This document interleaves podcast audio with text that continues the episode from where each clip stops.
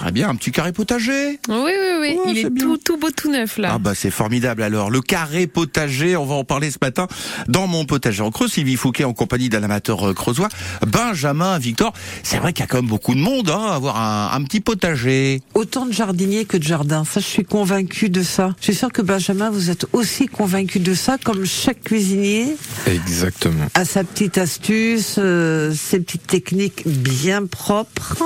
Exactement. Pareil pour le jardin. Tout à fait. Pareil pour le vôtre, Benjamin. À Julien, alors j'ai vu que ce jardin avait des parcelles différentes. Enfin, moi j'appelle ça des parcelles. Je sais pas comment ça s'appelle en fait. Oui, on peut appeler ça des parcelles, ou en tout cas, c'est des, on appelle ça aussi des carrés potagers. Donc, ce sont des parcelles qu'on va délimiter euh, grâce à des planches de bois hein, qu'on va euh, simplement assembler avec des tasseaux pour en faire des rectangles, des carrés. Alors, ils peuvent être surélevés, ils peuvent être plus près du sol.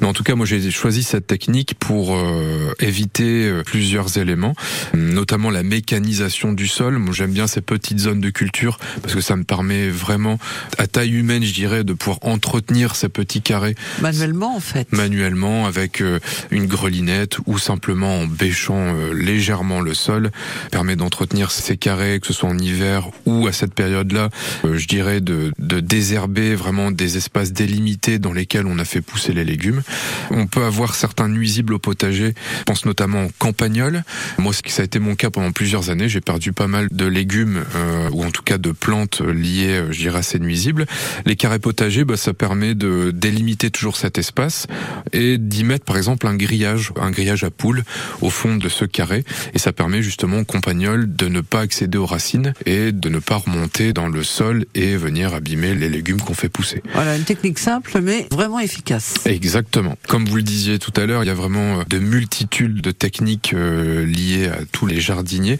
Ça peut être aussi un très bon moyen pour les enfants aussi de commencer à potager. Ça vous tient à cœur hein, de transmettre votre savoir à vos petits. Ah Oui, tout à fait. C'est vraiment euh, quelque chose qui me tient à cœur. Je trouve le l'art du potager vraiment euh, bénéfique pour l'esprit et pour l'apprentissage de la nature et de, bah, je dirais, du cycle de la vie en général. Et donc, le carré potager, ça peut être un petit espace délimité qu'on va confier à un enfant. On va le responsabiliser, je dirais, Oui, sur un tout petit espace en disant plante ta graine, euh, plante ta courgette, et puis tu verras le résultat. on aime ça quand on est enfant. Ben oui, c'est ça. Il s'approprie vraiment son petit espace pour euh, bah, apprendre et puis, bah, comme les grands, s'émerveiller devant ces merveilles.